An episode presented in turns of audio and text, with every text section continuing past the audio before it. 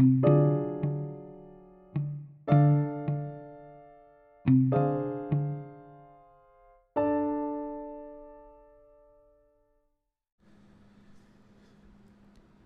médico alemán Emil Kraepelin creía que la mayor parte de las enfermedades mentales tienen un origen biológico y a menudo se le consideraba el fundador de la psiquiatría médica moderna.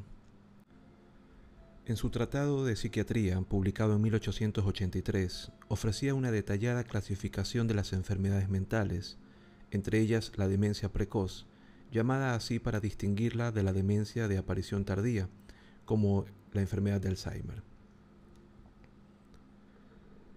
La esquizofrenia. En 1893, Kraepelin describió la demencia precoz, hoy llamada esquizofrenia, como una serie de estados clínicos que comparten una peculiar destrucción de las conexiones internas de la personalidad psíquica. Observó que esta enfermedad, caracterizada por la confusión y el comportamiento antisocial, comienza a menudo al final de la adolescencia o al comienzo de la vida adulta. Más adelante la dividió en cuatro subcategorías. La demencia simple, la primera, se caracteriza por un lento decaimiento y retraimiento. La segunda, la paranoia, se manifiesta como un estado de miedo y manía persecutoria. La tercera, la hebefrenia, se caracteriza por el habla incoherente y a menudo por una conducta y unas reacciones emocionales inapropiadas, como una carcajada en una situación triste, por ejemplo.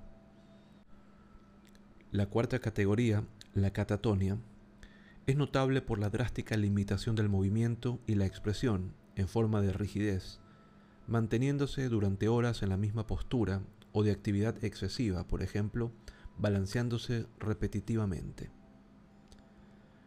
La clasificación de Kraepelin continúa siendo la base del diagnóstico de la esquizofrenia. Por otra parte, los estudios post-mortem sobre el cerebro de enfermos de esquizofrenia han revelado anormalidades bioquímicas y estructurales, así como discapacidades de la función cerebral. La tesis de Kraepelin del origen estrictamente biológico de un gran número de enfermedades mentales tuvo una influencia duradera en el campo de la psiquiatría, y muchas de ellas siguen tratándose con medicación en la actualidad.